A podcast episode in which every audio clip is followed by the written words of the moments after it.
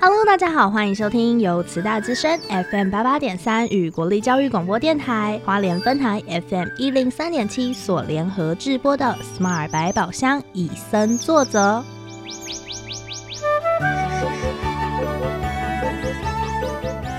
透过 Sherry 与 Porter 看完一系列野望影展影片，邀请来自不同领域的来宾互相交流，带给每位听众朋友们全新的生态观点。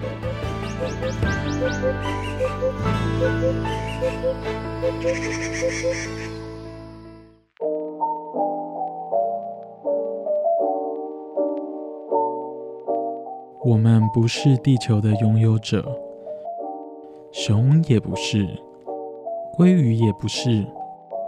地球是我们共享的家园。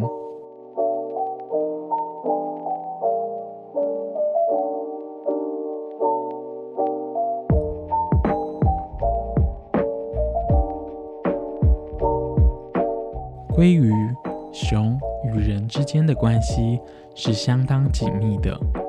如何在经济与生态之间做取舍？过往在思考生态议题，常常将人类排除在外，以动物为主，却忘记人类也是生态其中的一部分。从红龟的旅程，我们将要反思人类该如何与环境共生存。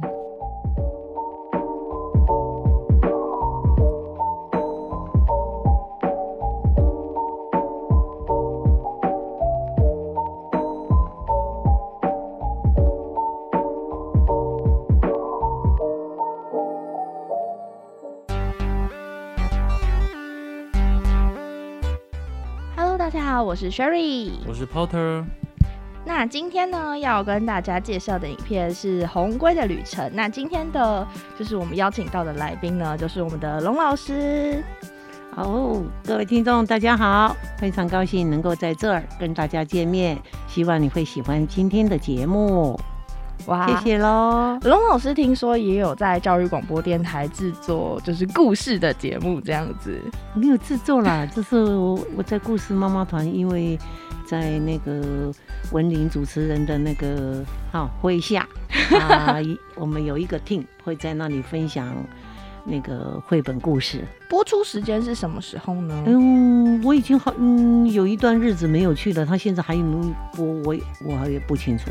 啊，原来是之前的经验。对对，以前的经验，对。没关系，那我们这边呢、我们就直接进入我们今天就是《野望影展红龟的旅程》这一部影片的内容介绍。嗯，那其实我第一个最想问的问题，是因为 Sherry 跟 Porter 都是爱吃鬼，对那常常会在就是餐桌上就看到鲑鱼啊，然后就想问说，诶，鲑鱼有哪些是比较常见的？那影片的这个鲑鱼跟我们平常所吃的鲑鱼是同一种吗？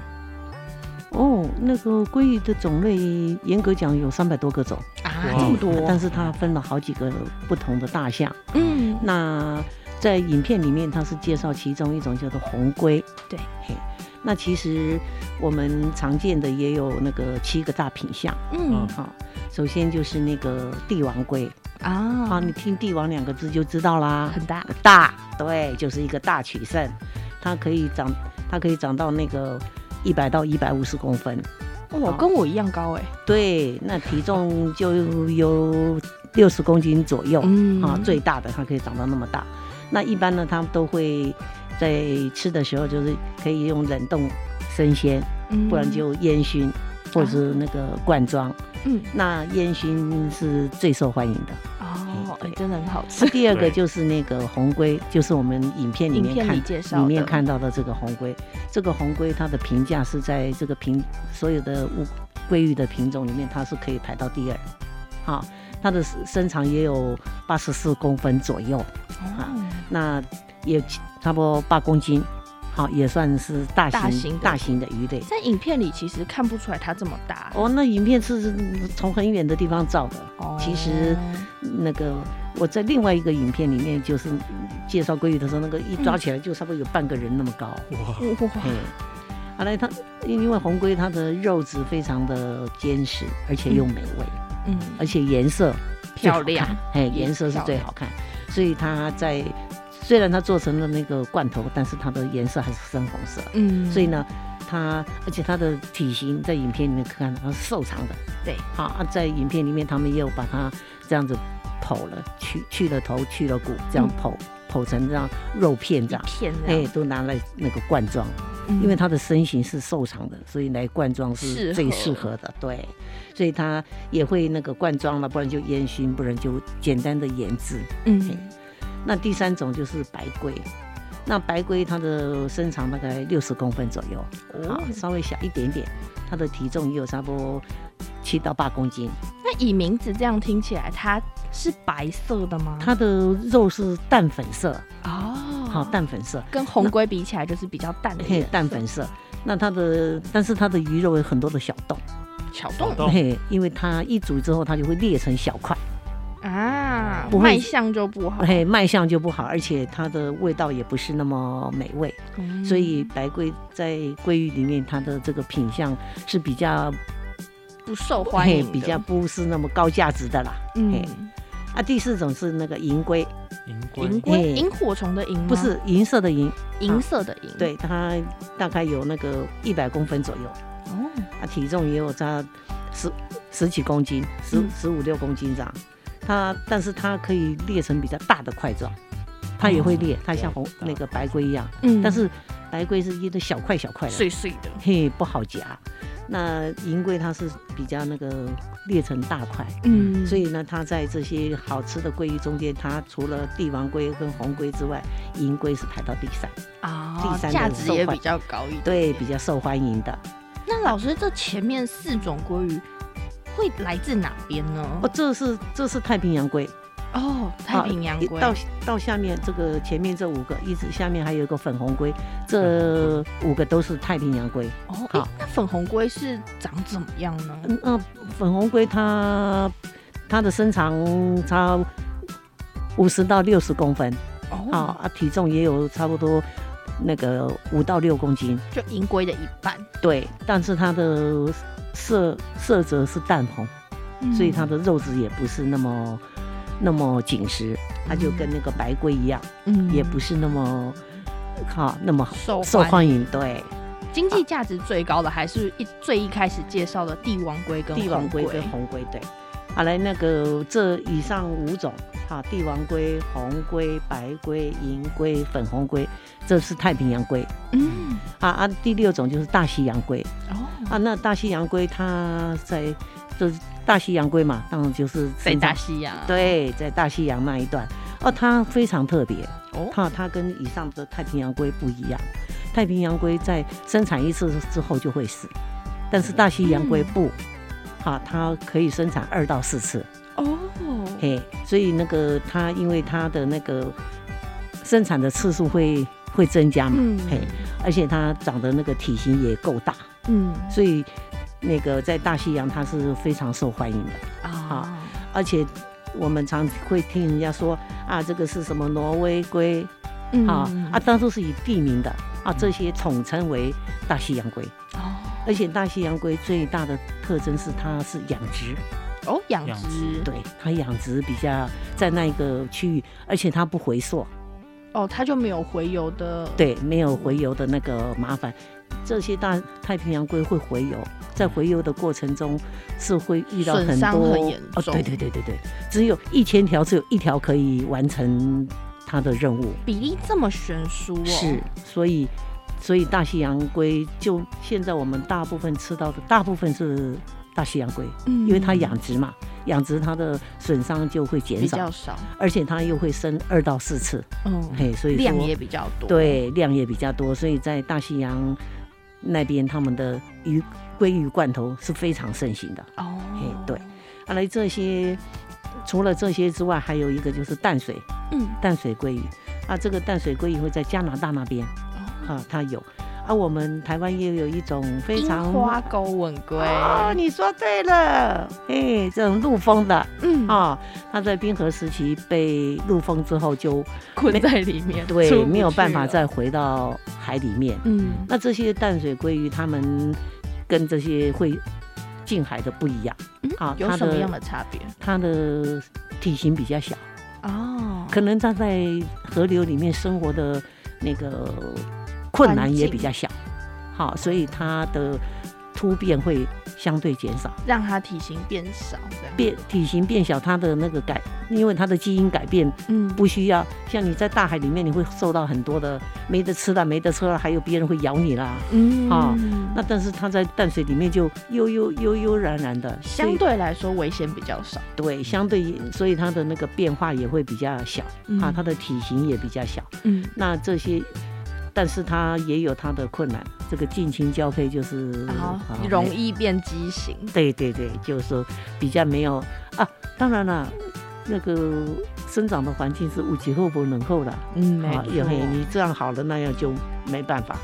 好来，这以上七种就是我们哈在平常在吃的中常看常见的对常看到的那个鲑鱼的那个种类。嗯，对，那剩下两百多种自己去看哦，其他是有那个鳟鱼之类的，哦，哈，也它那个分类。那其他有可能他们的品相不是那么亮嗯量大，嗯，好，就比较没有被受到那么重视。有的是地区型的，哦，好，是在某一个地区才有比。如说像我们的樱花沟对，龟，在就是一个地区型的，对。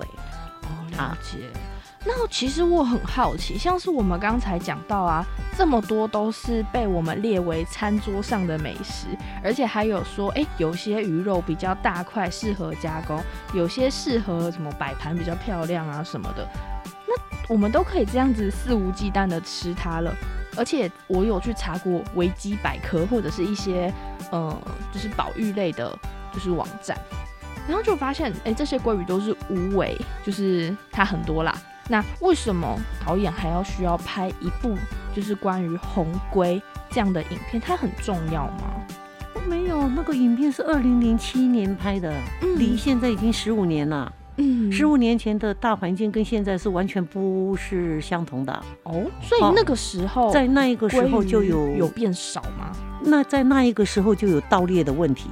哦，盗猎这件事情是对鲑鱼有非常大的影响。嗯那个鲑鱼一只一条母的鲑鱼有四千个卵。嗯，哦。哦，他们抓到之后，他们要那个卵做成鱼子酱。啊，嘿，啊，你那个一条鱼就四千个卵，一百条就那些鱼就多了，不可能再变成小鱼了嘛。嗯，好，所以这样盗猎这么严重的盗猎的状况，在二零一六年红龟的数量是到达了世界的记录的最低点。啊，好啊，你如果在不经过，虽然是说在那一个年年代里面已经有人发现了它的危机，嗯，啊、那经过改善当然是会比较好一点。嗯啊，但是你如果再这样子继续的盗猎下去，嗯，总有一天会没有。哦，嘿，所以说不是因为那个二二零零七年拍的那个影片，嗯到现在十几年，在这十几年的过程当中，还是有人很多人在努力的，能够让它能够存存活下来。嗯，那我们现在能够吃到那个红龟那个美味的哈鱼肉，嗯是很多人在背后的努力。努力的结嗯果。对，哦，所以其实我们应该要很庆幸的是说，在那个数量减少到，就是有被人家发现，然后才嗯能把它再救回来。对，而且当这些鱼在那个大海里面这样子，不是像我们人天气冷了，你可以那个穿多穿衣服，你热了你可以吹冷气，嗯他们都是要自靠自己。而且这些年来，这个气候的变迁跟温温度的上升，嗯对鲑鱼是非常大的那个伤害。那鲑鱼是喜欢冷水，嗯喜欢在冷水域那个生活。你气温太高了，在那个大海里面的气温太高了，你对它的生命是非常大的那个威胁。哦，而且这些气候气候的那个变迁，温度的那个上升，嗯。它会那个会会那个得病，嗯。好像那个海洋的狮子，嗯。